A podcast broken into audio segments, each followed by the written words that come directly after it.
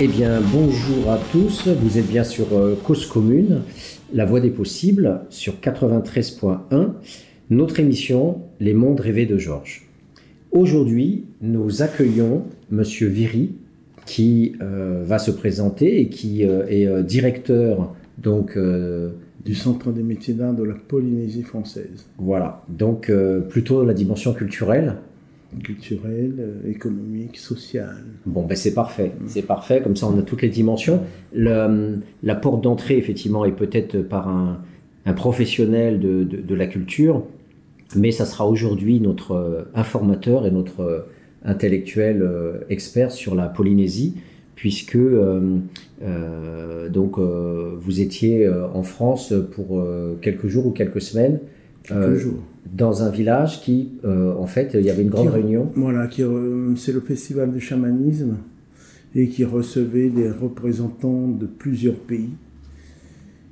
Et, euh, et en même temps, euh, il y avait des tables rondes sur des problématiques touchant à l'environnement, touchant au, aux savoirs ancestraux, au savoir-faire, et comment euh, les protéger, comment les transmettre, puisque à partir du moment où on les protège, il faut bien les transmettre. Hmm. Et euh, comment trouver des solutions aux, euh, bah, aux, difficultés liées à chaque problématique de chaque territoire, chaque pays.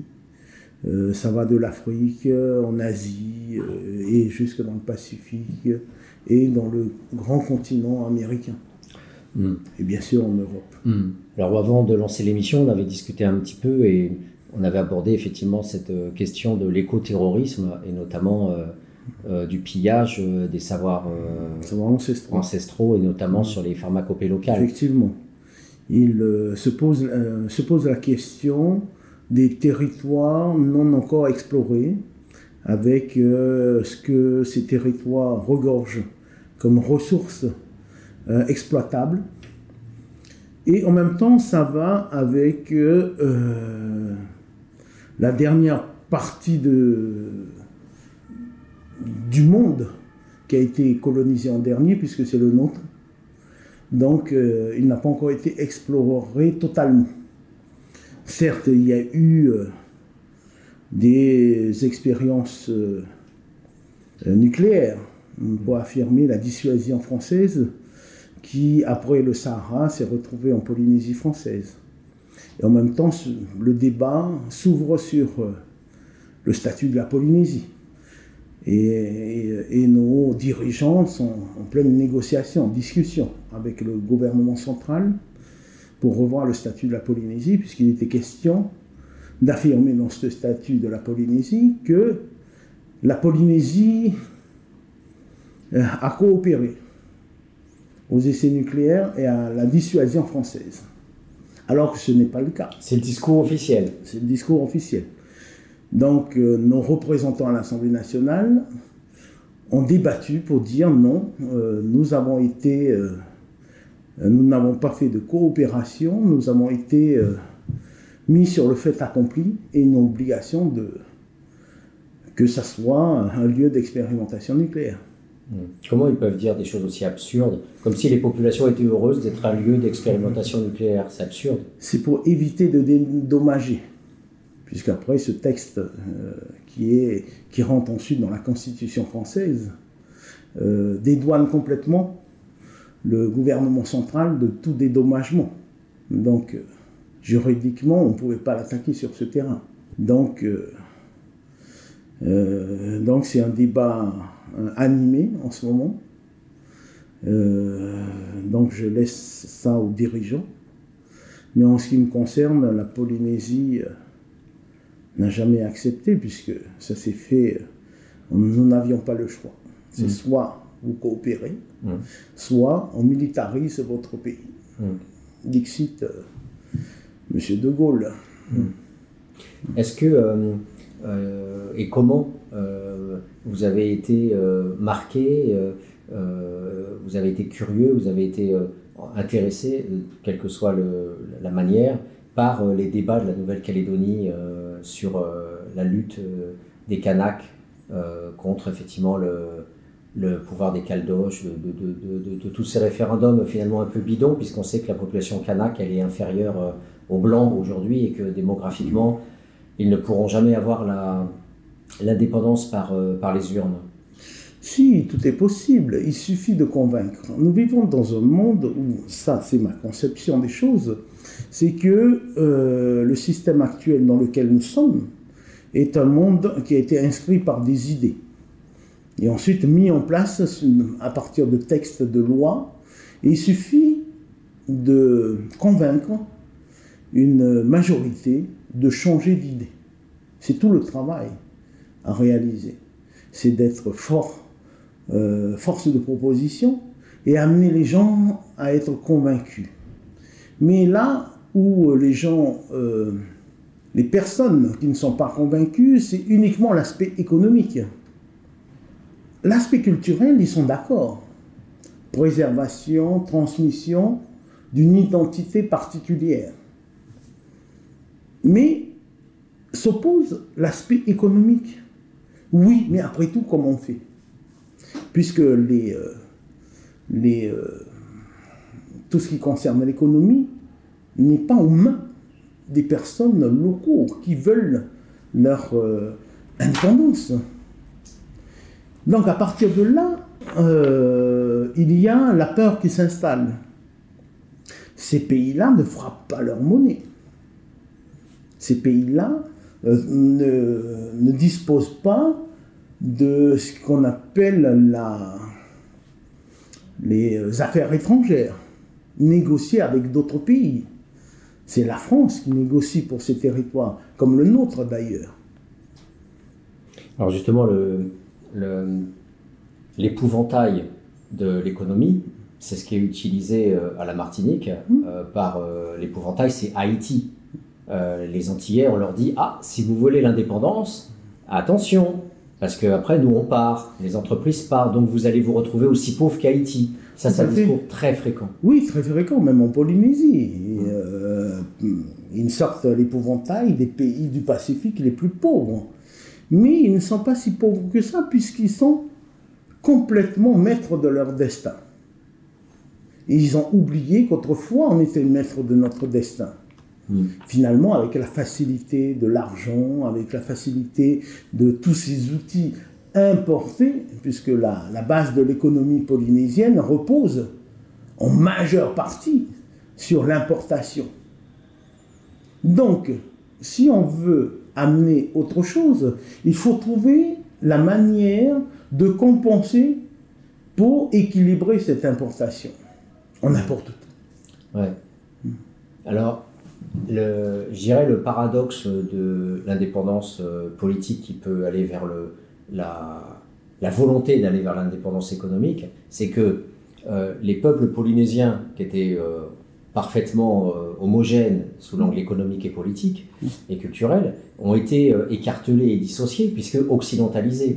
Donc pris par la politique de l'économie monétaire, de la formation à l'école, bref, toute l'occidentalisation avec la notion de travail, etc., de postes de travail, de salariat, enfin bref, toutes ces questions-là qui n'existaient pas avant. Donc, du coup, c'est, les populations ont été hybridées, les populations ont été euh, au sens de Franz Fanon, elles ont été euh, aliénées au noir oui, effectivement, tout à fait, complètement, puisque l'économie actuelle repose sur euh,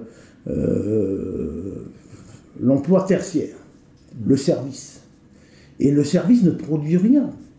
Le service ne fait que reprendre un service qui qu'il faut entretenir. Mais la base même de l'économie, son développement sur tout ce qui est primaire, n'est pas développée. Mm. Et tout est mis en place pour qu'elle ne soit jamais développée. Mm. Les transferts de l'État en Polynésie ne servent pas tant à la Polynésie qu'à entretenir les services de l'État. Bon, certes, on va me dire, bon, ok, l'éducation, une grande partie de, des enseignants sont polynésiens. Mm. Ok, d'accord. Mais pour quelle éducation? Polynésienne ou française? Non française. Si c'est une éducation française, est-ce que les Polynésiens doivent payer pour que la langue, la première langue, soit le français? La langue polynésienne n'est pas la première langue. Elle est considérée comme une langue régionale. Donc toutes ces questions bah, remontent bah, au bouleversement qu'il y a eu euh, euh, avec, euh, juste après l'installation du, centre d'expérimentation atomique, où tout a été bouleversé. Hmm.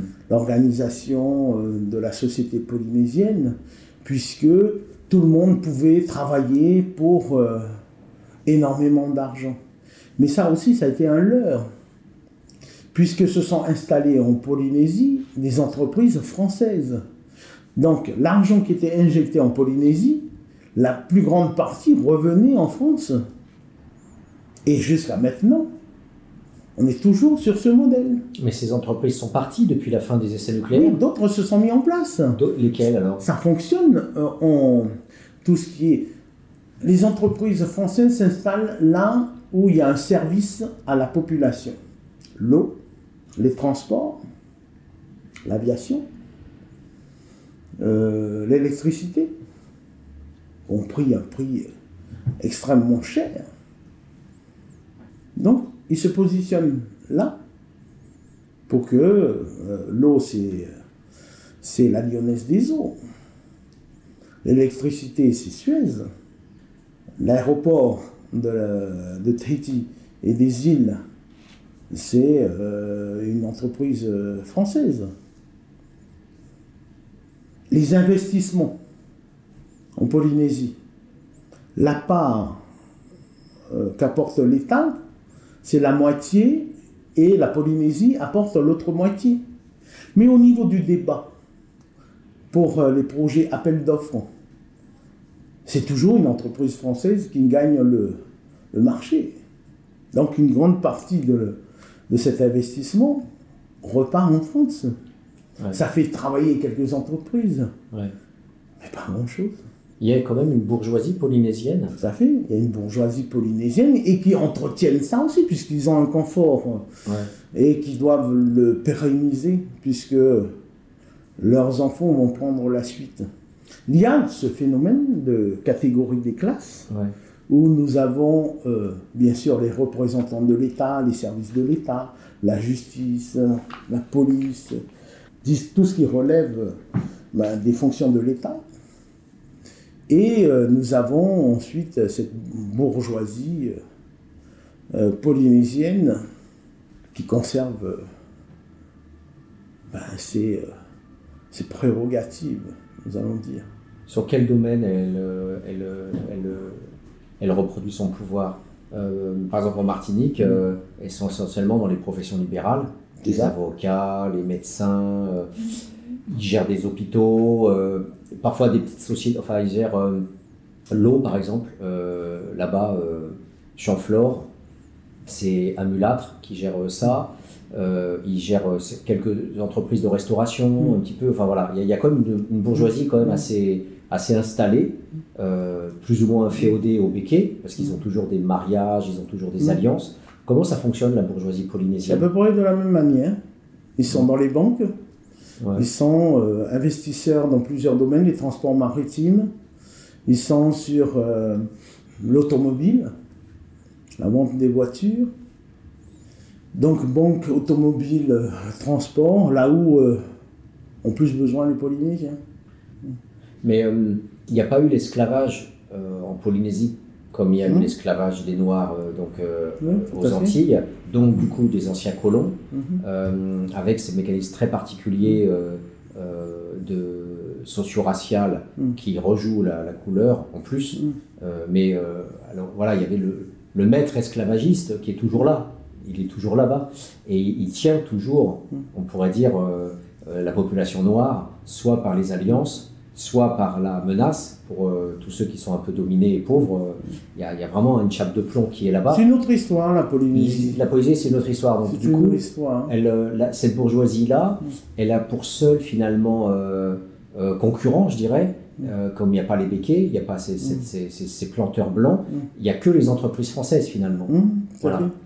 Euh, comment ça se joue euh, cette élite est peut-être bien nourrie Mhm. par rapport à l'État français et au marché Oui, qu'il y a, oui. euh, mais en même temps, euh, est-ce qu'elle a le sentiment euh, justement euh, d'être occupée euh, Est-ce que le sentiment indépendantiste existe dans cette bourgeoisie? Est-ce qu'il y a le sentiment d'être dans, dans un pays colonisé, comme dirait Patrick Chamoiseau en Martinique? Mhm. Est-ce qu'ils ont ce sentiment-là ou est-ce qu'ils jouent le jeu euh, de l'État français, euh, on va dire, euh, assimilé?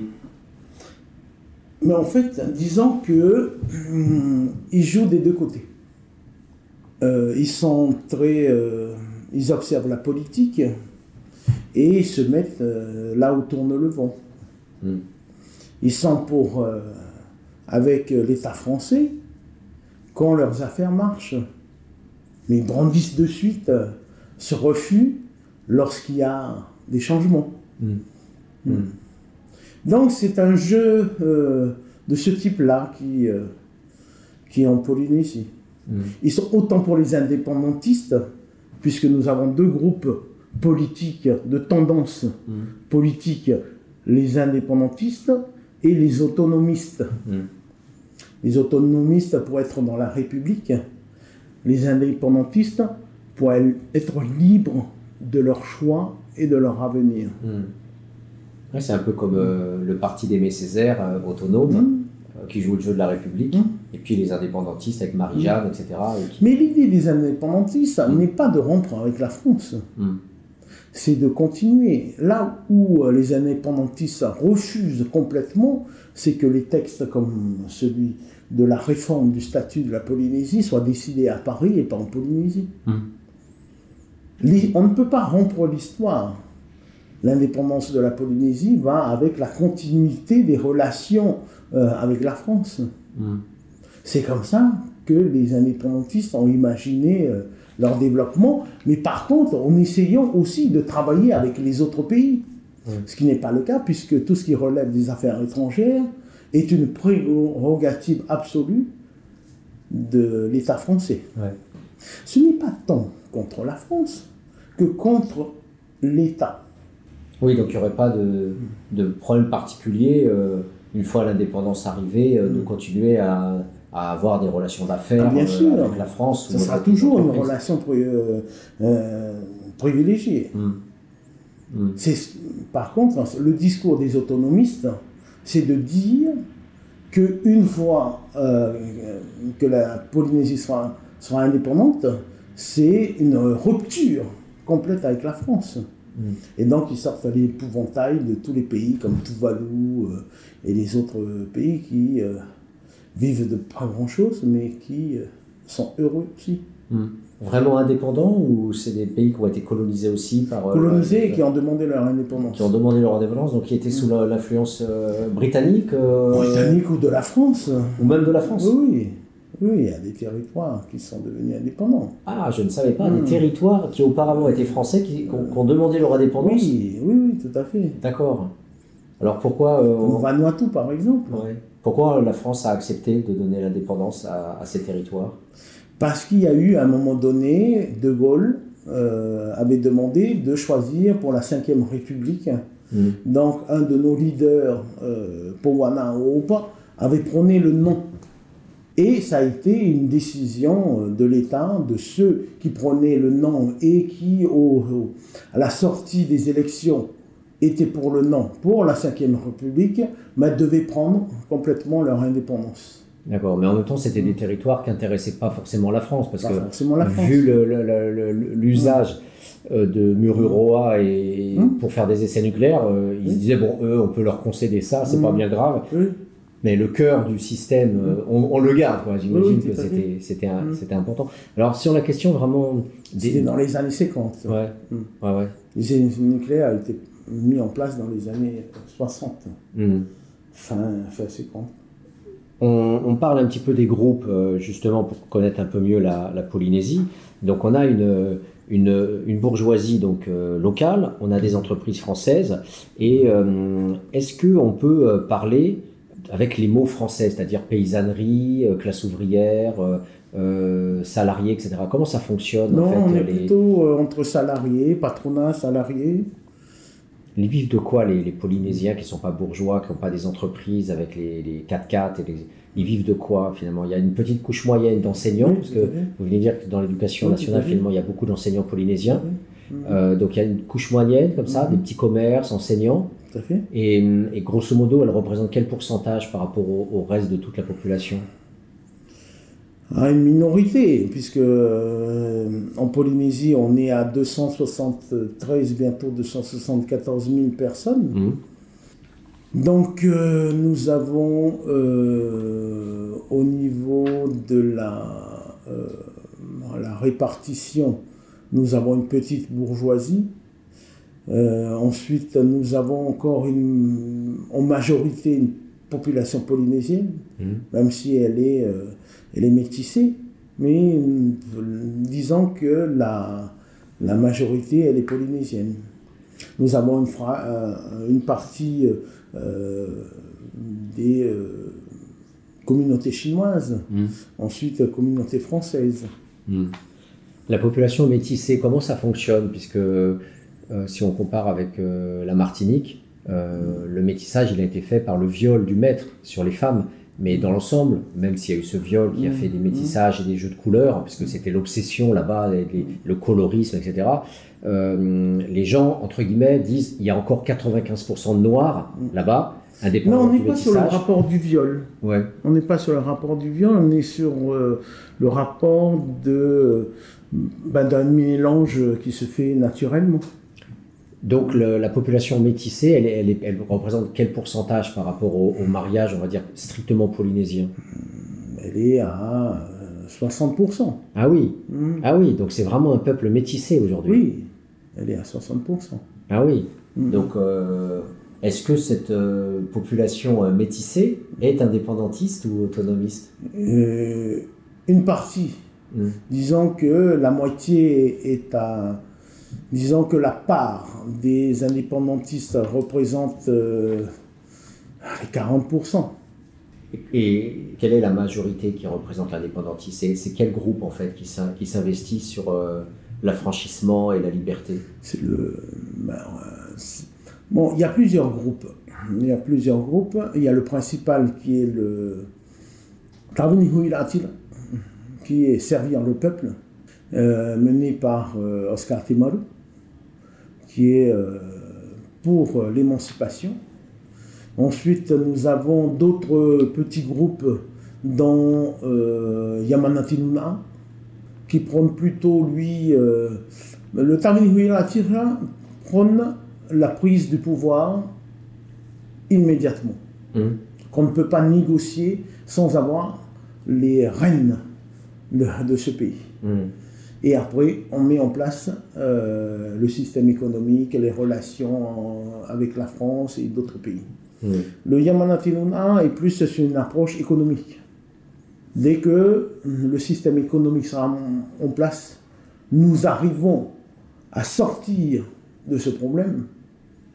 Et là, nous aurons plus d'adhérents pour demander l'indépendance. Et le Heriaya, qui est aussi de tendance indépendantiste, mais qui se met plus euh, depuis quelques années avec euh, les autonomistes. D'accord, oui, il y a mm. un front dur et un front plus mou. Voilà, tout à fait. Ouais. Alors je rebondis sur euh, les, toujours les, les groupes sociaux. donc on a une petite couche moyenne qui, qui est liée à la situation néocoloniale, puisque dans mm. l'éducation, mais peut-être un petit peu plus libre au niveau du commerce. Mm. Euh, j'ai découvert ça aussi à la Martinique. Il y a tout un ensemble de, de commerçants qui, mm. qui, se disent libres et qui ne veulent pas payer l'URSSAF, qui ne veulent mm. pas être euh, enregistrés par l'État mm. au niveau fiscal, etc. Il y a aussi des petits vendeurs comme ça qui vendent le poisson, les noix de coco euh, au bord des routes. Donc il y a tout un. Il y a même des marchés indépendantistes. Ça s'appelle le grand marché itinérant. voilà. Donc dans le commerce, finalement, il y a, il y a quand même une sorte de, de, de poche de gens qui veulent pas être contrôlés par euh, l'État français, etc. Mais dans la fonction publique, euh, c'est effectivement euh, mmh. le lien plus, plus direct. Mmh. Et, et, donc, tout à l'heure, vous parliez de l'économie primaire par rapport aux services, donc on, en reparlera bien sûr par rapport à, l'emploi et au chômage, puisqu'on parle de pauvreté. Est-ce que il y a des grandes zones encore malgré tout, même si c'est pas les services, est-ce qu'il y a quand même une zone de pêche ou une zone d'exploitation agricole euh, est-ce qu'il y a quand même à ce niveau-là de, une exploitation Alors je ne parle pas d'exploitation minière comme en mmh. Nouvelle-Calédonie ou le cuivre ou, le voilà et, en tout cas il y a une grosse production d'un minerai. Je, je, parle plus au niveau de de, de, l'agriculture ou de la pêche Est-ce qu'il y a quand même un secteur à ce niveau-là où il y a une population locale qui a, qui a gardé les traditions de la pêche ou d'une forme d'agriculture? Oui, tout à fait. Mais sauf que on se pose pour l'agriculture au problème du foncier. Hmm. Euh, le gouvernement de la Polynésie ayant des terres euh, euh, domaniales, donc a du mal à redistribuer ces terres, ou ne veut pas redistribuer ces terres. Nous n'avons pas de politique de décentralisation, alors que la Polynésie s'étend sur une surface aussi grande que l'Europe. Les terres immergées ne euh, sont pas si euh, vastes que ça, mais il faut quand même une redistribution des, terres. Ce qui est redistribué actuellement euh, pour des projets agricoles ne sont, sont trop mineurs, trop faibles. Et il n'y a pas assez de projets vers les archipels. Il y a une concentration vers euh, Tahiti, puisque la plus grande partie euh, de la population est concentrée à Tahiti, parce qu'en même temps, le pouvoir est là et l'argent est là.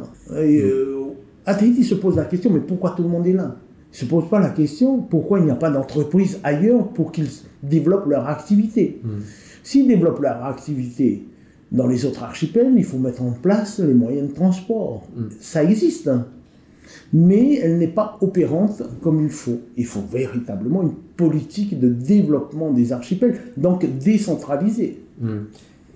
De, ce que vous voulez me dire, je réalise que la, dispersion des îles fait que finalement c'est un, maillage qui ressemble à l'Europe en termes de territoire, hmm. donc c'est énorme. Oui, c'est énorme. C'est énorme, donc les problèmes de communication. Euh, plus de 5 millions de kilomètres carrés de, voilà, des communications mm. d'une île à une autre. Euh. Mm. Donc j'imagine que dans, dans, dans, ce système, il y, a, il y a, en fait deux, deux, Polynésiens. Il y a le Polynésien urbain mm-hmm. et le Polynésien des îles, qui peut vivre de la pêche ou qui peut vivre de son agriculture, ou de, mm. mais en tout cas, qui ne sont pas du tout connectés de la même façon à l'espace euh, à l'espace urbain. Tout à fait. Voilà, donc ça, ça marche comme ça. Effectivement, ça marche comme ça. Et euh, le coût du transport pour, pour ravitailler les îles, euh, double presque la marchandise qui est vendue à Tahiti par rapport à celui des archipels. Donc euh, le gouvernement a trouvé qu'il pouvait compenser au niveau du fret, mais ça reste toujours extrêmement cher. Donc en fait, les, gens n'ont pour euh, seule solution finalement que l'économie de subsistance en se débrouillant par eux-mêmes. c'est pas tant une économie de subsistance qu'une vraie économie de développement, mm. puisqu'ils sont agriculteurs, pêcheurs, Mm. Euh, et chasseurs. Donc c'est une bonne économie oui. qu'il y a dans les archipels. Oui, quand je dis subsistance, c'est-à-dire mm. sans passer par l'État colonial. Oui, c'est ça, en ce sens-là. Mm. Pas au sens de vivoter ou, être, euh, mais au sens voilà, d'une indépendance économique, alors que les autres, c'est une économie liée à, à l'espace urbain, aux entreprises, etc.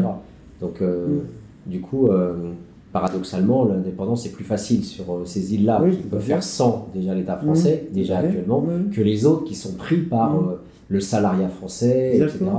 Et euh, donc effectivement, ça fait deux, ça fait presque deux configurations sociales. Mm-hmm. Et, et, donc, si on, vient sur l'espace urbain, j'ai juste regardé un, un, site que vous avez peut-être considéré comme étant très mauvais, euh, mais c'est celui qui est apparu en premier sur Internet, c'est Tahiti Pacifique, mhm. où je voyais donc euh, mhm. que, euh, grosso modo, plus de 55% des mhm. Polynésiens vivaient en dessous du seuil de pauvreté. Donc on est bien sur des catégories occidentales de l'économie monétaire. donc là, avec des, catégories qui peuvent être non opératoires pour des gens qui ont l'habitude de vivre de leur pêche sur leur île et, pas être là-dedans. Donc parlons, parlons de ces, de ces Polynésiens, on va dire, qui sont plus dans l'économie euh, mondialisée avec de l'argent. Est-ce que, ça, est que ça a un sens euh, pour vous de dire 55% des Polynésiens vivent en dessous du seuil de pauvreté? Je trouve ça dramatique. Dramatique pour un pays développé, mais développé sous perfusion. Et là, c'est là où est le, fléau d'un développement. C'est sous perfusion. On ne peut rien développer. Si, je, rectifie, on peut tout développer. Encore, encore faut-il qu'on ait la volonté. Mais la volonté actuelle n'est pas là. Elle n'est que dans l'entretien de ce système. C'est-à-dire que l'emploi, l'emploi en Polynésie, euh, on met en place ce qu'on a, ce qu'ils appellent euh, les emplois aidés. Mmh. Donc directement, soit vers les entreprises, soit vers les collectivités locales. Ce sont des emplois précaires qui durent que deux ans, mmh. payés en majeure partie, payés complètement par le gouvernement euh, sur fonds publics. Ça ne peut pas être un développement. Ça n'a jamais été un développement et ça ne sera jamais un développement. Il faut qu'ils le comprennent, puisque j'étais dans le séminaire sur l'emploi en Polynésie. J'aurais dit non, vous vous trompez complètement. Ce sont des schémas utilisés dans d'autres pays. On ne peut pas venir et, euh, et que euh, l'argent public fasse travailler les gens dans ce modèle-là. Ce n'est pas un modèle euh, fiable. Elle n'entretient que la précarité. Par contre, il faut une vraie politique d'emploi c'est-à-dire tourner vers les secteurs primaires. Le poisson, parlons de la pêche, majeure partie est exportée. Pourquoi ne pas la transformer? Directement sur place Ça va créer des emplois. L'agriculture, une fois qu'on retire tout ça, on peut le transformer. Pourquoi il est exporté le, poisson? Pourquoi il n'est pas consommé localement? Parce qu'il y a une forte demande des États-Unis, du Japon en, hmm. poisson. Hmm. C'est très bien en soi. Mais il y a très peu de gens qui travaillent euh, dans ce secteur-là. Et là, l'État français ne veut pas du tout développer le secteur de la pêche. L'État français dit c'est un problème du gouvernement polynésien. Alors pourquoi le gouvernement polynésien euh, ne bouge pas sur ce secteur-là et reste que sur le tourisme? J'ai du mal à comprendre cette manière de, de penser. Je, je, suppose que d'un côté, il y a aussi euh, cette idée de dépendance, hmm. de dépendance euh, au pouvoir, c'est-à-dire que la solution ne vient que des élus et pas des personnes eux-mêmes, pour pouvoir avoir une chance d'être réélu. Je suis contre ce système, complètement contre. Est-ce que vous pouvez développer euh, la notion de dépendance? Qu'est-ce qui empêcherait finalement de donner de l'emploi à des jeunes qui n'en ont pas tout en gardant le pouvoir et puis en développant le pays, même en étant autonome. Parce que le jeune qui est diplômé, il faut qu'il commence. Il faut qu'il commence. Il faut qu'il achète ses outils, il faut qu'il euh, mm. s'installe, il faut qu'il euh, commence. Mm. Le plus dur, c'est de commencer. Parce qu'il faut un apport financier dès le départ. Le jeune qui démarre, qui n'a pas d'expérience, qui a une, qui croit en lui, qui a une véritable un, un, véritable potentiel pour démarrer euh, une activité économique, va se confronter aux banques. On refuse trop jeune. C'est fini. Après, change d'idée. Combien avons-nous? On a énormément de jeunes diplômés qui vont jusqu'à l'université, qui ressortent de là. Je discutais un jour avec un professeur d'économie de l'université de la Polynésie française en lui disant ne crois-tu pas que le modèle que vous êtes en train d'enseigner est complètement obsolète? Système d'économie mondialisé. Non. C'est l'heure de développer des activités propres, endogènes, pour que l'argent évite de sortir. En importation, on est à plusieurs milliards. En importation, on est euh, pour ne pas dire de bêtises, à plus de 100 milliards hmm. polynésiens en importation. En exportation, On doit être à. Allez, à 20 milliards. La balance économique est complètement. Mais ça a toujours été le cas des Non, îles colonisées, d'avoir Comment cette. Ça a toujours été le cas des îles colonisées. Oui, Euh, c'est pareil euh, en Martinique où euh, euh, les, les économistes locaux ont calculé que une semaine de grève et le pays n'a plus rien à manger. Mm. C'est-à-dire qu'en fait, on tient un pays en n'ayant pas de- d'agriculture de, subsistance, sens à d'être fait. capable de- d'agriculture vivrière, oui, de, de nourrir sa population. L'importation rend impossible l'indépendance, puisque on n'a pas Oui, de quoi nourrir la population. C'est ce que Mao disait. Oui, tout à fait. Il faut d'abord savoir pêcher. Oui, Comme euh, Sankara disait, il faut une Oui. agriculture vivrière oui, et pas faire du café, du, du cacao ou, ou du sucre. Oui, tout à fait. Il faut nourrir d'abord la population et après penser à l'exportation. C'est logique. hein. C'est la base, Oui, c'est la base du développement économique d'un pays. c'est ça. Mm. C'est ça. Et euh, à la Martinique, Nous ne sommes pas dans ce modèle. oui, bien sûr, C'est ce que je dénonce. Nous ne sommes sûr. pas dans ce modèle. l'importation tue euh, effectivement toute possibilité de, De développement. de développement et de, de, de- de croire en l'indépendance, Oui, oui, tout à fait. puisqu'on est dépendant par définition Oui, tout à fait. des importations. Enfin, je relativise l'idée d'indépendance. L'indépendance en soi ne relève que de la décision qu'on prend euh, du destin qu'on veut mener. Ça ne s'arrête, ça s'arrête que là. Mais nous sommes obligés d'être dans une interdépendance. C'est pour ça qu'en Martinique, euh, ils sont sur ce schéma-là, en disant c'est pas parce qu'on va demander l'indépendance, enfin je parle des indépendants, Oui, oui, tout à fait. euh, c'est pas parce qu'on va demander l'indépendance à l'État français que pour autant, non seulement on va pas être dans l'interdépendance, mais on va être plus que ça. Mm. On va demander à l'État français de payer et de financer Mm. la reconversion économique. C'est- ça aussi Mm. l'idée, c'est-à-dire euh, la notion de réparation économique. Vous devrez investir pour la nouvelle économie, puisque vous, en fait, là-bas, il y a quoi? Ce sont des plantations qui produisent de la banane mmh. et de la canne à sucre. Les gens, ils ne peuvent pas vivre avec Oui, ça. oui, tout Donc à les terres, finalement, Mm. quasiment, sont occupées à ça. Mmh. Euh, et, et donc le, fait, voilà. Et donc en fait, il y a, il y a ce, ce débat euh, qui, qui est euh, celui de l'indépendance, fait qu'en fait, on a, on a donc un petit secteur d'emploi tertiaire pour le tourisme et, et euh, les rares exploitations minières qu'il peut y avoir Mm. éventuellement. Et puis, euh, de l'autre côté, vous avez une masse de jeunes qui ne trouvent pas de boulot Mmh, et qui donc se retrouvent avec des, emplois aidés mmh. ou à vivoter. Fait. Donc ça veut dire que la question sociale en Polynésie, a priori, elle est énorme. Oui, elle est énorme et, et après, euh, ça devient de plus en plus grave, puisque chaque année, des, élèves, des étudiants diplômés rentrent dans le marché du travail où il n'y a pas de travail. Ça va devenir catastrophique à un moment donné. Mm. Catastrophique.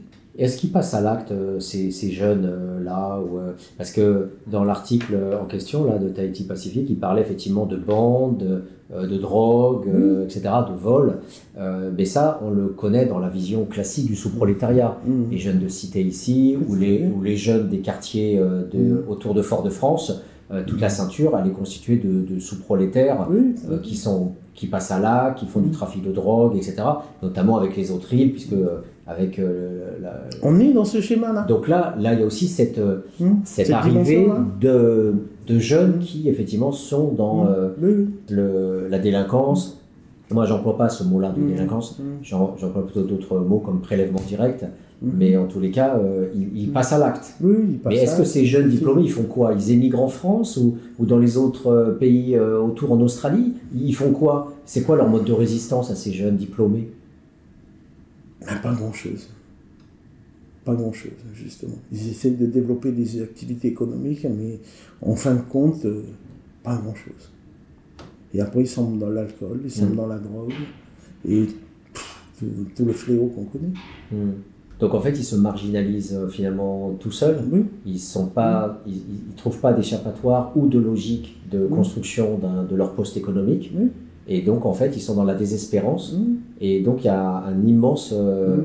un immense problème social, aussi bien qui touche les classes moyennes, enfin en tout cas en termes de diplôme, que Mm. les jeunes qui sortent du système scolaire sans, sans emploi. Parce que j'imagine qu'il y a aussi tous ces jeunes qui, Tous ces jeunes qui, qui sont dans les l'école quartiers, aussi. voilà, qui sont dans les quartiers et qui savent pas quoi faire, et qui font, comme partout, euh, ce qu'il ne faut pas faire. Et quelles sont les solutions alors euh, qu'avancent justement les groupes politiques ou les syndicats par rapport à, cette jeunesse qui n'a pas de boulot. Les solutions, c'est trouver des investisseurs étrangers pour développer des, programmes sur, euh, par exemple, l'aquaculture euh, dans les Tuamotu, les, les atolls, euh, de voir comment des investisseurs dans le Pacifique peuvent monter des chaînes hôtelières pour relancer le bâtiment. Mais ce n'est pas une solution à long terme on a toujours évacué, on évacuera toujours le problème de, euh, euh, du euh, développement du secteur primaire. Bien sûr, il y a une partie sur l'aquaculture, mais, mais ce sont des investisseurs chinois. En absolu, 274 000 personnes, on se dit que c'est quand même pas énorme pour donner du boulot à tout le monde.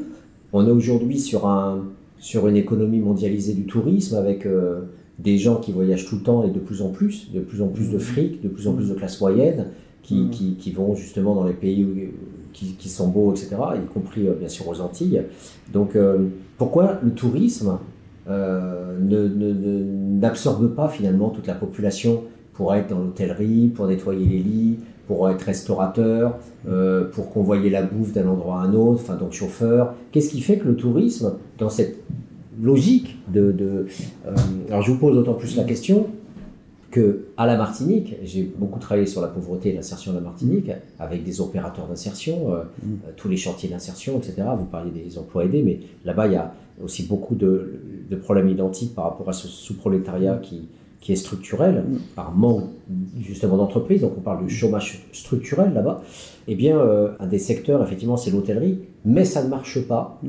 parce que il y a le passé esclavagiste et que les Noirs, notamment les jeunes, qui sont très rebelles, qui mm. sont euh, euh, Bob Marley, qui sont Rasta, qui sont etc., mm. qui sont dans cette logique-là aussi, eh bien, ne veulent pas bosser pour un blanc. Mm. Ils veulent pas bosser pour un touriste blanc qui euh, va arriver et moi je vais pas laver les, draps d'un blanc, etc. Donc ça c'est la problématique régionale des Antilles et il y a beaucoup d'hôtels qui sont partis. Le réseau Accor par exemple à un moment donné s'est dit c'est bon on lâche l'affaire, on en a marre, ils veulent pas bosser, euh, ils sont toujours en train de faire chier, etc. C'est quoi la problématique spécifique au niveau du tourisme alors qu'on pourrait imaginer effectivement euh, du bâtiment avec le respect des, des formes d'habitat locaux, parce qu'effectivement, on ne va pas mettre des buildings de, 10 étages. Donc, qu'est-ce qui fait que ça absorbe pas la main-d'œuvre finalement? Il y a des problèmes. Est-ce qu'il voilà, quels sont les problèmes qu'on peut lister autour de bah, ça? Déjà, il n'y a pas assez de lits, il n'y a pas assez de chaînes euh, d'hôtels euh, en Polynésie. Donc, on ne peut pas avoir autant de touristes que ça. Euh, si l'idée, c'est de faire venir des investisseurs étrangers, prenons par exemple le cas de Hainan, euh, une agence de voyage euh, et euh, d'aviation en Chine, qui aimerait bien s'implanter en Polynésie. Lui, cette agence met en place les hôtels, rachète des hôtels, mais ce qu'il veut aussi, c'est de transporter avec ses avions ses, ses, touristes et les mettre dans ces hôtels et ensuite les ramener chez eux. Le gouvernement polynésien n'est pas d'accord, puisque ils n'utiliseront pas la, la, compagnie tahitienne, RT Donc effectivement, je suis un peu d'accord, puisque euh, la compagnie euh, chinoise veut mettre en place euh, un vol régulier une fois par semaine. Donc le nôtre va être cloué au sol. Les hôtels, ils achètent les hôtels. Ils mettent en place leur propre équipe, leurs cuisiniers, ainsi de suite. Donc, dans ce développement d'investisseurs étrangers, il y, aura très peu d'emplois pour les Polynésiens. Donc vient un autre projet du village tahitien mené par un consortium de Néo-Zélandais, Samoa, qui veulent faire le village tahitien. Là, on est dans des discussions qui datent depuis deux ans. Et on ne sait pas objectivement comment ils vont mettre en place ce projet. Donc le gouvernement laisse encore un temps de réflexion. Donc l'hôtellerie, il n'y a pas assez d'hôtels. Et euh, le souci, c'est euh, les distances. Lorsque celui euh, qui vient d'Europe a parcouru ses 20 heures d'avion, plus de 2 heures d'escale aux États-Unis, arrive en Polynésie, et il faut ensuite qu'il aille dans les îles pour rêver un peu plus, parce que Tahiti euh, ne fait pas rêver, ou que de non. Donc il faut se déplacer, c'est un budget énorme. Et il n'y a que des gens qui ont les moyens qui peuvent se, déplacer. Il y a eu à un moment donné un projet de logement chez l'habitant. Ça, c'est un très bon projet.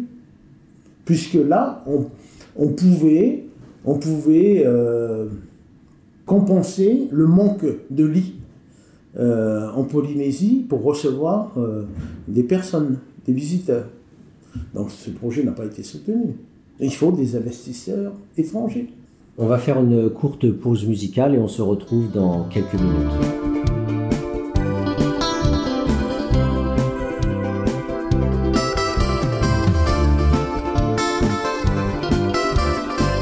Cause commune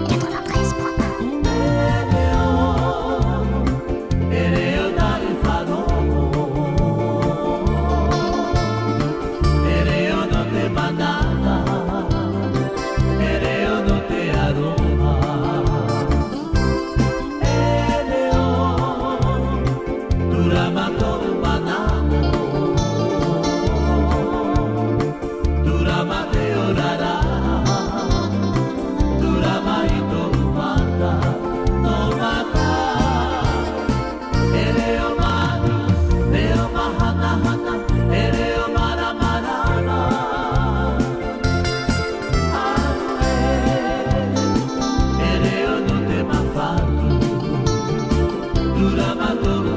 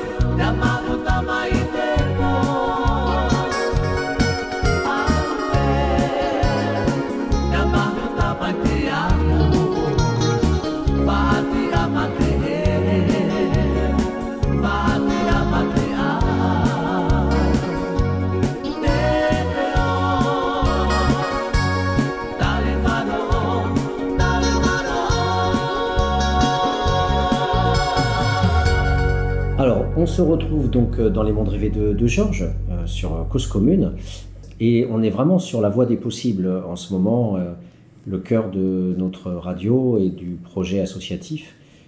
quel espace de possible pour les Polynésiens? On avait abordé la question de plus d'investisseurs. Alors, le marxiste qui sommeille en moi, finalement, a une question autour de la dissociation entre le projet politique et le projet économique.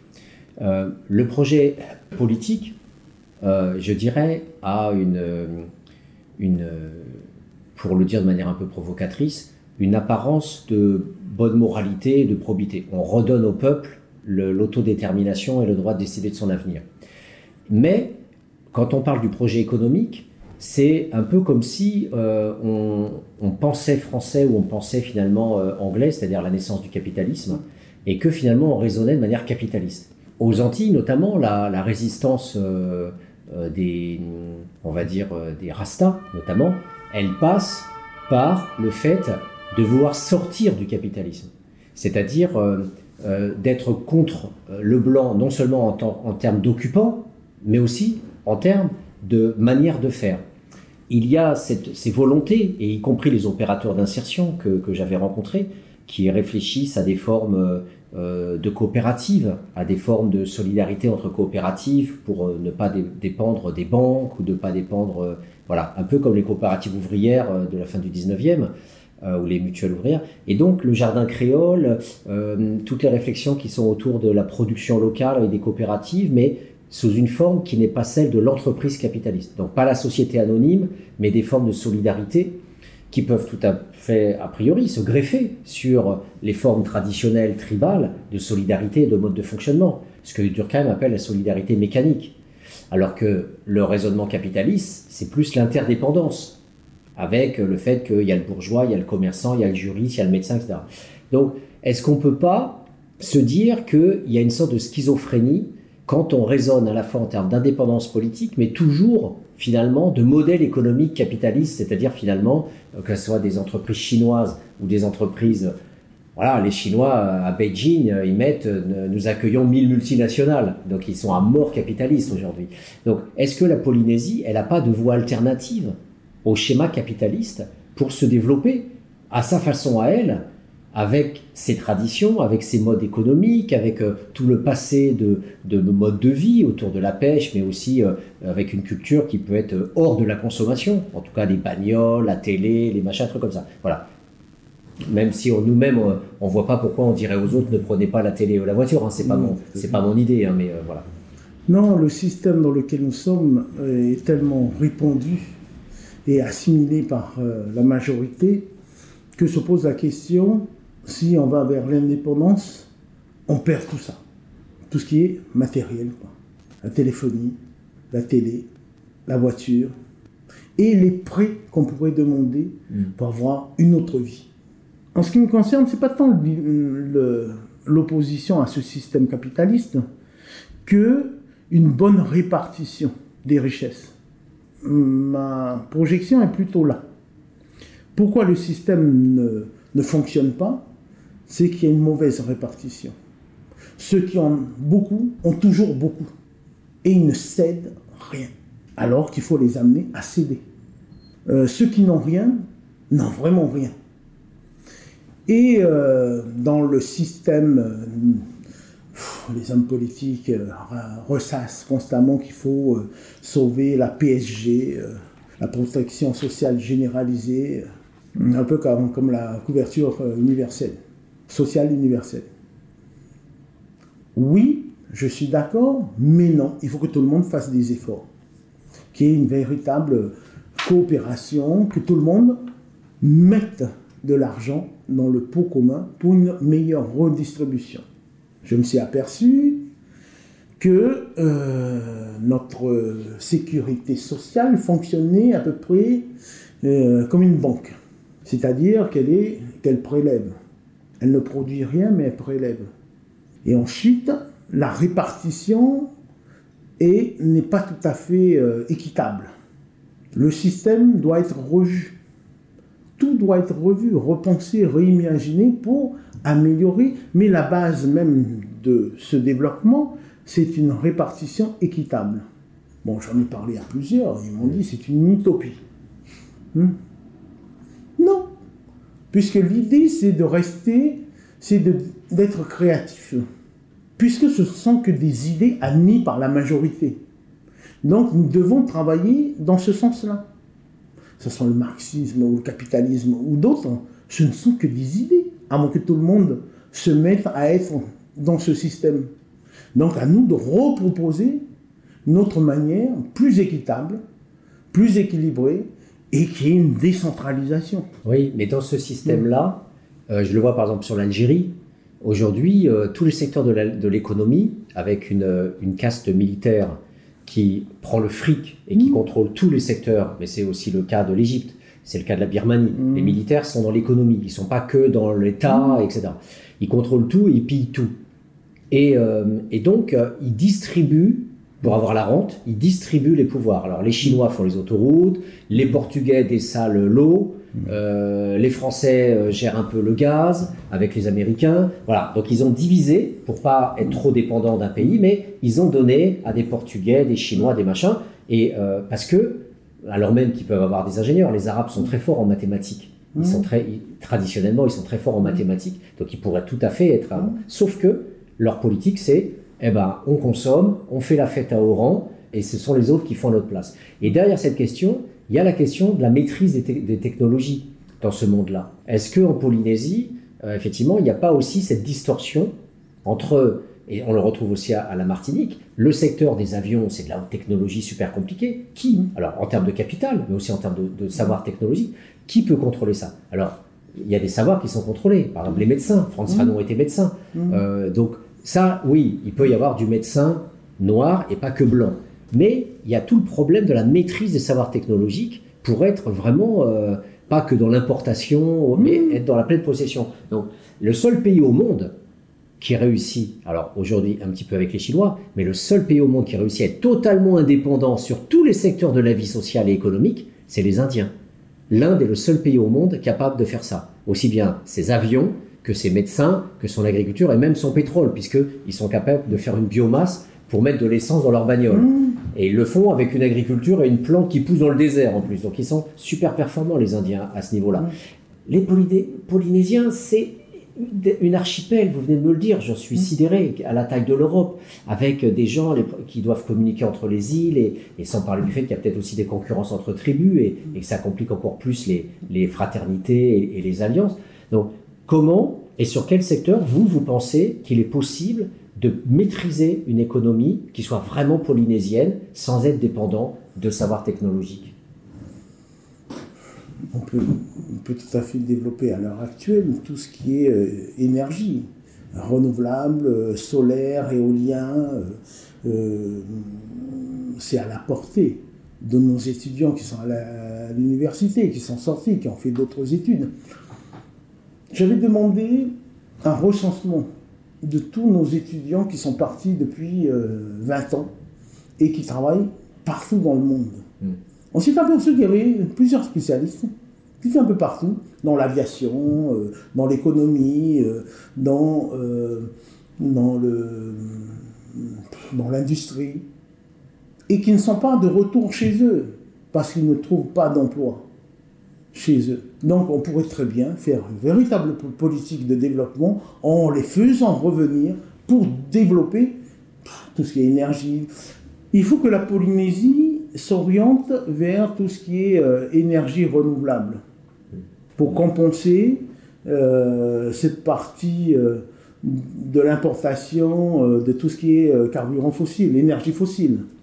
Euh, on a toujours du vent, on a toujours du soleil, on a toujours euh, euh, des marées, des vagues. C'est dans ce secteur-là qu'il faut qu'il se développe.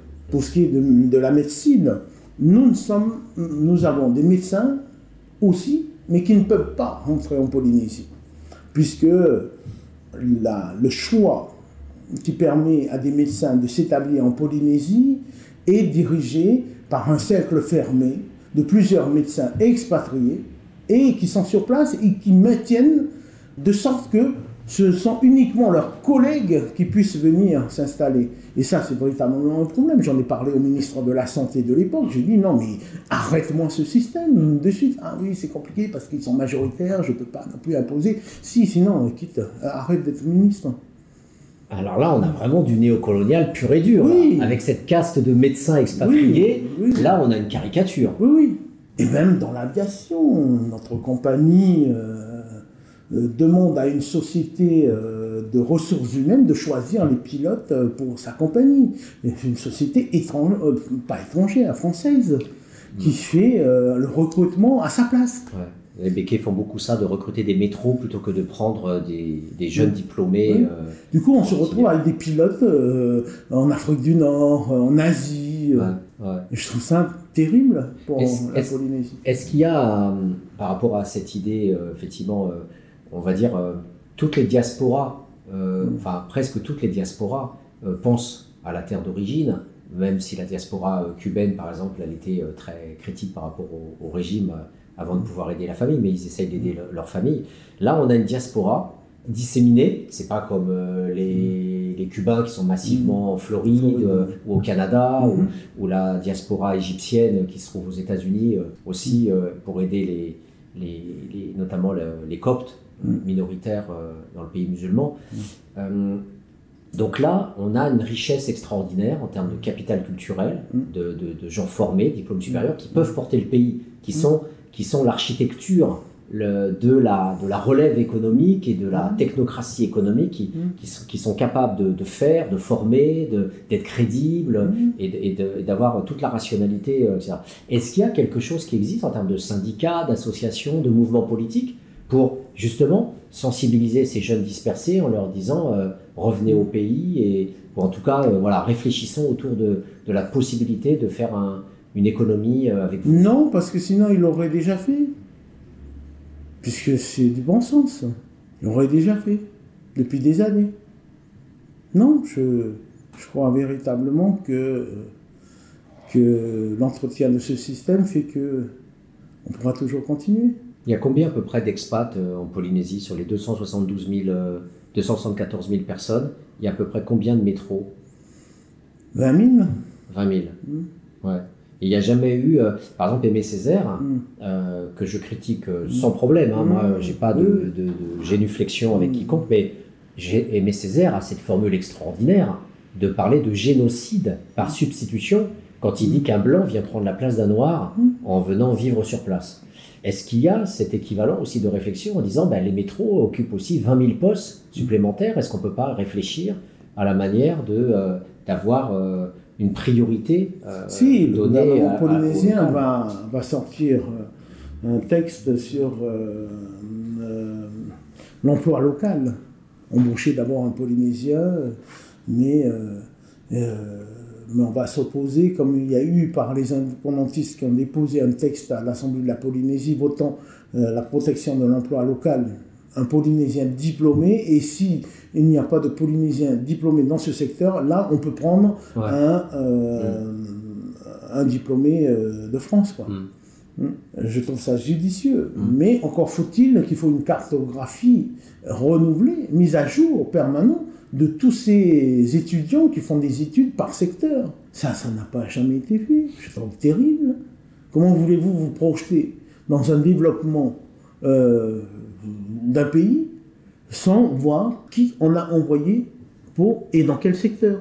Est-ce qu'on va être en manque dans ce secteur-là? Est-ce qu'on n'a pas un souci là-dedans? C'est prévoir, c'est prévoir le but même de la, politique. Est-ce qu'il y a, euh, bon, si on prend le cas de la France par exemple, il y a, il y a, on peut, on peut citer par exemple le bouquin de Bourdieu sur la noblesse d'État, qui montre bien le lien entre la classe politique et, et les, élites économiques, où ou les Pinsons Charlot, qui ont bien montré les liens euh, de mmh. finance entre Sarkozy et, les élites économiques, et notamment tous mmh. les problèmes de délit d'initié et compagnie, euh, mmh. etc.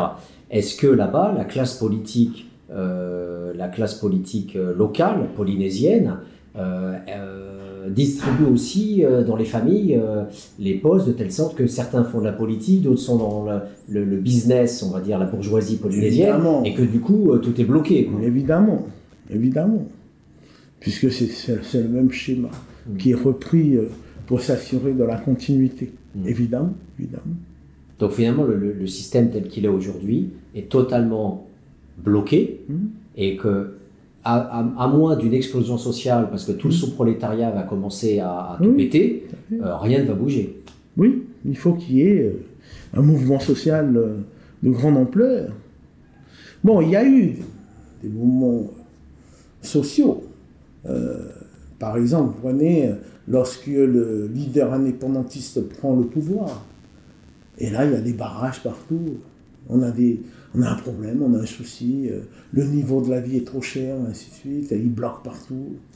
Et lorsque le leader indépendantiste n'est plus au pouvoir, il y a un autonomiste et il n'y a plus de barrage. Ça, c'est orchestré par les adversaires politiques qui est en relation directe avec les chefs d'entreprise. Donc, euh, racontez-moi un peu l'histoire. Il y a eu des indépendantistes qui ont été euh, à la tête du gouvernement. À plusieurs reprises. À plusieurs reprises. à plusieurs reprises.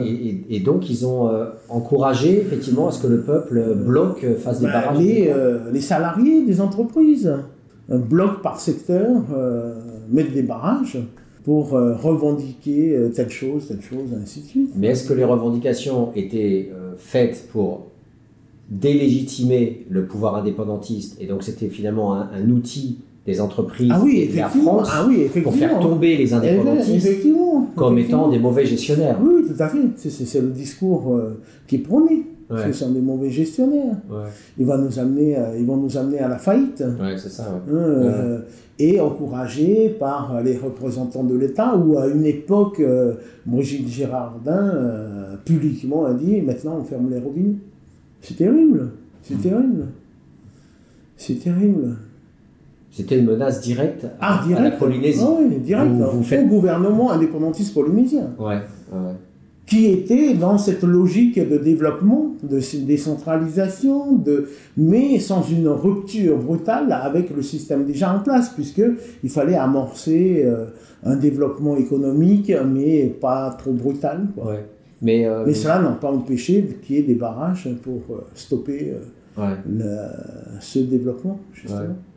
Mais euh, est-ce que la, la, notion de territoire d'outre-mer, c'est pas un piège euh, où euh, finalement on donne l'impression qu'on va vers une autonomie un peu indépendante, mm. mais en fait, comme vous dites, les affaires étrangères et la monnaie et l'armée, ça reste français. Ah oui, ça c'est sûr, ça c'est sûr, c'est un leurre complet. Le gouvernement qui est en place, c'est un gouvernement, c'est une municipalité mm. dans son fonctionnement. Elle semble diriger le pays, mais n'a pas tous les leviers euh, mm. pour arriver à faire euh, un vrai développement. Mm. C'était l'objet numéro un de Kadhafi en Afrique. Euh, c'est pour ça sans doute que Cameron et Sarkozy ont voulu le faire sauter. Son objectif, c'était de faire sauter le franc CFA en Afrique et, de retrouver la dignité de l'indépendance monétaire. Et les États se construisent sur l'armée et sur la fiscalité. c'est comme ça que ça existe un État. Donc du coup, c'était une menace. bah oui, effectivement, c'était une menace. Donc du coup, euh, à, ce niveau-là, on, se retrouve vers un, vers un schéma effectivement euh, euh, néocolonial où finalement, c'est pour ça qu'on revenait sur les, leviers possibles du politique, de l'économique, où a priori pour le moment, la classe, dans mon langage à moi, la classe politique locale et économique sont la zone grise de l'État français. Pour le moment, ils jouent que les intérêts de l'État français. tout à fait. Il n'y a pas de, de, projet alternatif. Ils sont comme les Antillais finalement. Ils sont effectivement ce que Franz Fanon appelle euh, euh, les peaux noires masques blancs, euh, c'est-à-dire des mulâtres, c'est-à-dire une bourgeoisie, pas en tant que bourgeoise, mais mulâtre en tant qu'inféodée à l'État français et au Béquet. Mm. Est-ce qu'on a la même classe politique locale dominante finalement? Une partie, pas tous. Parce qu'il y a toujours le sentiment d'appartenir à, la Polynésie. Mais pour les affaires, on appartient à l'autre bord. Alors, est-ce que la culture, et là on en vient sur vos domaines aussi de compétences, est-ce que la culture, euh, ça peut être un vecteur? Par exemple, aux Antilles, on voit que la jeunesse euh, est aliénée. Euh, mm. elle ne va pas vers le peu de culture qu'il y a pu y avoir dans la liberté de l'esclave, c'est-à-dire le marronnage, qui est quand même mm. La culture de la dissidence, de la résistance, la musique, avec l'immensité de la richesse euh, musicale mm. qui euh, voilà qui, qui, prend toutes les formes que, que l'on connaît euh, même même même si on, trouve que le zouk est commercial mais malgré tout il y a avec toutes les danses le ladja le bélé mm. enfin c'est des danses de, de rebelles mm. et, et, donc est-ce que le, le, culturel peut justement alors la, question c'est ma, ma, question c'est sur la prise sur les classes sociales les plus intéressées les plus dominées. Est-ce que la culture est réservée à du folklore ou à une minorité qui euh, est traditionnaliste dans le sens résistance et alternative politique, est-ce que la jeunesse, elle est dans cette culture ou bien on a comme aux Antilles des gens qui bouffent McDonald's, euh, qui ne voient que par rapport à la musique américaine euh, classique, etc. Et à ce décalage entre la jeunesse et les savoirs, les savoirs traditionnels. On peut, ne on peut pas empêcher dans ce monde globalisé, mondialisé, qui est beaucoup d'influences extérieures et cette jeunesse qui se cherche, bien sûr, se tourne vers autre chose que ce qu'il a déjà. Et ça, c'est un sentiment, euh, je dirais, euh, naturel. C'est de vouloir euh, ce qui vient de l'extérieur. Mais en majeure partie, cette jeunesse est toujours ancrée, ancrée dans, dans la culture polynésienne, dans ce qu'ils ont appelé à un moment donné la quête d'identité identitaire. Et moi, je refuse d'appeler ça comme ça, et moi, je l'appelle plutôt une, un apaisement identitaire, parce qu'ils savent déjà qui ils sont. Hmm. Donc, ils n'ont pas à se rechercher, ils ont juste à se compléter, à hmm. prendre ce qui leur appartient, puisque hmm, dans ma logique euh, que nous développons, nous sommes des porteurs de patrimoine et à nous d'être le plus créatifs pour que ce qui est développé maintenant se retrouve dans le patrimoine et euh, aux autres de, et à nous de transmettre et aux autres de porter et de contribuer à la continuité de nos cultures euh, polynésiennes. Oui, il y a ce phénomène où ils sont intéressés par les États-Unis, il y a ce phénomène où ils aiment la musique étrangère, mais nous avons aussi nos artistes qui prennent une musique étrangère et qui la transforment en musique polynésienne, sous influence mmh. euh, polynésienne. Et mmh. je trouve ça formidable. Mmh. formidable. Est-ce que vous avez, vous, des initiatives concrètes avec des jeunes en déshérence, dans les quartiers pauvres, etc., où effectivement il y a euh, des possibilités de vivre, sans forcément d'avoir des emplois au sens occidental du terme, mais de vivre et de se sentir bien dans l'existence en, ayant euh, voilà, des modes de vie autres, tout en pouvant se fonctionner avec euh, des, moyens de, euh, économiques différents. Ce que j'essaie de développer, c'est un réseau océanien de circulation des artistes. Une fois diplômés, une fois que mes élèves sont hum, diplômés, je les fais rentrer dans ce réseau où ils peuvent aller exposer en Nouvelle-Zélande, aux îles Cook, à Hawaï, à Fidji, pour qu'ils puissent circuler en Océanie. Hum. Puisque la Polynésie, euh, trop longtemps, a été coupée euh, mm. à cause des essais nucléaires, de son enracinement euh, mm. en Océanie. Et là, maintenant que les essais nucléaires sont terminés et que la France maintenant se tourne de plus en plus vers ces territoires pour, se, pour jouer un autre rôle, donc ça, ça nous est beaucoup plus facile d'être, euh, de partir dans, dans, ce pays, parce que pendant la période des essais nucléaires et l'affaire Greenpeace, ça a un peu fermé toutes les portes et on ne pouvait plus euh, circuler euh, en Océanie. Maintenant, ça va mieux. On est entre Océaniens. Mais là, au niveau économique, justement, est-ce que un régionalisme économique océanien, est-ce que ça se construit par ce gouvernement Comme il y a des velléités au niveau des, des départements et des régions outre-mer antillaises, euh, de développer avec euh, la Dominique, avec Saint-Domingue, avec, euh, avec Sainte-Lucie, etc., d'essayer d'avoir mm. ces, réseaux économiques, mais là, au, culturel, est-ce que c'est en train de, se faire, on est en train de se faire, avec la Nouvelle-Calédonie.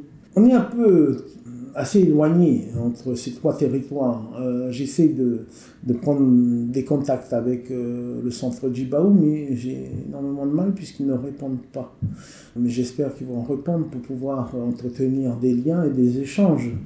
Mais je travaille beaucoup plus avec la Nouvelle-Zélande, avec Tonga euh, et, les autres pays. donc, dans mon discours, si on a trois territoires français, il faut qu'ils soient partenaires d'un développement culturel qui puisse rayonner en Océanie, mmh. puisqu'on est entouré euh, d'anglophones. Et on peut amener une autre manière de voir les choses. Mmh. Et si, euh, euh, si ce développement fonctionne énormément, on pourra rentrer véritablement dans un regard océanien, comment mmh. nous voyons le monde. Donc, ce qui permettrait à nos, nos étudiants de, de circuler. Oui, bien sûr, bien sûr.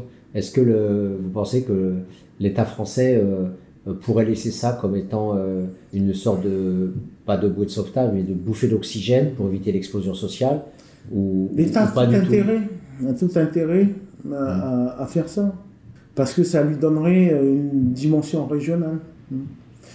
Bon, je suis indépendantiste, mais euh, c'est pas une indépendance où on coupe des relations. Non, c'est une indépendance, c'est plutôt une interdépendance. Mm-hmm. on sort tous gagnants. Parce qu'on ne va pas refaire l'histoire, parce qu'il faut se servir de l'histoire pour se projeter. Mm. Il ne faut pas mettre les gens de côté, mais euh, que euh, nous puissions nous servir de chaque potentiel, euh, du potentiel hum-, humain pour développer des projets intéressants. Mais pour tout le monde, pour l'Océanie, pour ceux qui sont en Polynésie. Et ne pas couper la relation euh, étroite qu'on a avec la France, mais il faut que la, France, surtout l'État, pas la France, l'État puisse vraiment mettre en pratique ce qu'elle appelle euh, une France multiculturelle. Hmm. Trouver sa dimension, euh, cette dimension culturelle euh, qu'elle a, multiculturelle. Hmm. Et est-ce que vous pensez que ce secteur culturel, justement, à travers euh, la musique, à travers des guides conférenciers, enfin à mmh. travers toute les, mmh. la façon de faire découvrir des îles autrement, mmh. euh, euh, à, tout point de vue. parce que j'ai des opérateurs d'insertion aux Antilles avec plein plein de projets pour découvrir les volcans, pour en faire la géologie, donc une autre forme de tourisme, moins conne que d'aller sur la plage et de se dorer la pilule. donc il y avait tout un secteur de tourisme plus intelligent qui pouvait être lié aussi aux manières de vivre, aux traditions et à ce qu'on. Oui, ça se met en place. Ça se met en place en Polynésie. Euh, j'aurais aimé être intégré dans des réflexions pour le tourisme, mais euh, il paraît que tout le monde a fait des études dans le marketing et le tourisme. C'est pas forcément les meilleurs acteurs pour le développement économique, puisqu'ils ont un schéma établi, des modèles, des mmh. modèles. Mmh. Alors, il aurait fallu que eux-mêmes euh, sortent de ces milieux dans lesquels ils veulent mettre des gens. Mmh, Sinon, il y a un décalage. Hein. Euh, euh, j'ai l'habitude de dire avec euh, humour peut-être ironie aussi, c'est que nos premiers touristes sont ceux qui travaillent au service du tourisme. Ils hmm. mettent en place parfois des projets qui ne fonctionnent pas trop parce que hmm. c'est pas la manière de faire. Hmm. C'est un plaquage. Comme souvent avec l'État français, de toute façon, par le haut. Et est-ce que, dernière question, est-ce que vous avez euh, l'empowerment, c'est-à-dire est-ce que vous avez vous-même euh, vécu ces situations où ce sont les jeunes eux-mêmes qui proposent, où ça vient d'en bas et il y a des initiatives qui, qui sont allouées, qui sont à, célébrer parce que justement euh, il y a un jeune quelque part qui a une idée, tout à Fait, tout à fait. Il y a des jeunes qui viennent me voir parce qu'ils m'ont vu à la télé, ils m'ont entendu, m'ont donné pour voir s'ils pouvaient développer, ils avaient un projet qu'ils pouvaient le développer. J'ai dit attendez Mm. Je connais dans l'administration des gens qui vont vous aider, qui mm. euh, sont justement, qui, ont, qui peuvent ouvrir des portes. Donc je les appelle, recevez telle personne, qui vont, c'est, c'est ce que j'appelle les, euh, les jeunes en, en, voie de réussite. Et que mm. le service public doit se mettre véritablement en service. Parce que vous avez des jeunes de classe moyenne qui sont formés et que vous aidez à aller dans l'espace océanien.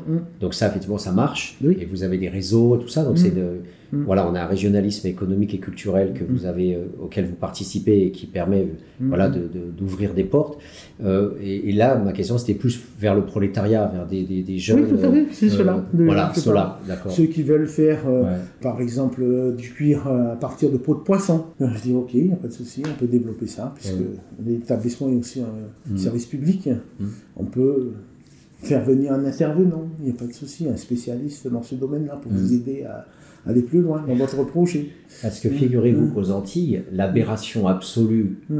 euh, qu'on constate quand on est sur place, c'est que tous les produits qui sont vendus aux touristes, qui se font mm. chier finalement aux Antilles, ils vont à la mer et ils se font chier parce qu'il n'y a rien, il y a rien, à part d'aller dans les commerces qui sont tenus par euh, les Indiens euh, ou les Syriens, les Arabes syriens ou, les, ou les Juifs.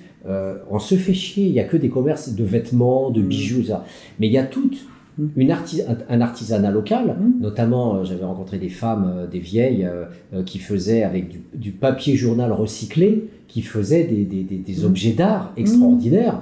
Et moi j'ai une tortue que j'ai pu avoir, tout le monde dirait c'est en, en bois. non, c'est du papier journal, mmh. euh, avec des, savoir-faire qu'elles ont inventés elles-mêmes, avec des produits locaux. Rien n'est industriel dans ce qu'elles ont fait, à part le journal, mmh. le papier journal. Donc, ces jeunes, euh, ne serait-ce qu'avec ces, produits locaux qui peuvent mmh. être euh, avec les, restes des poissons, avec la peau, avec.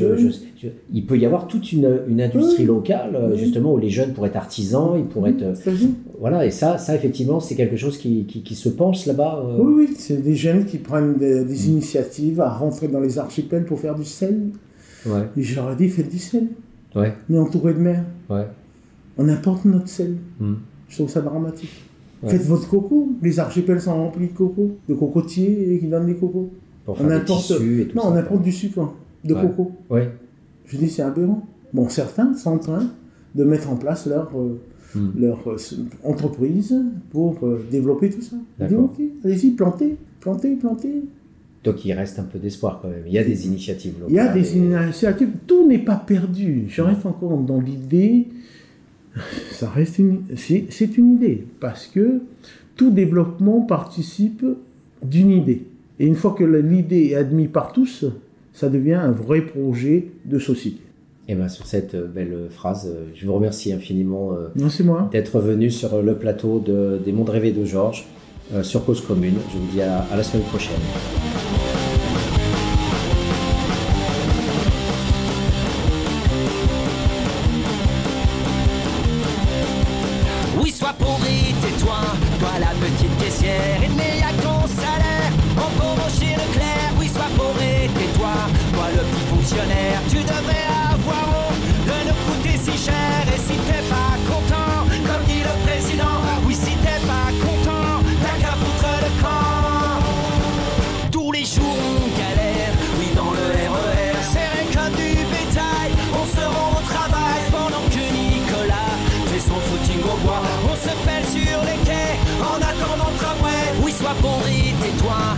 Sapeur-pompier, tu sais sauver des vies, ça rapporte pas de blé, ou soit pauvre tais-toi, toi le petit cheminot, tu sais les privilèges, c'est pas pour les prolos,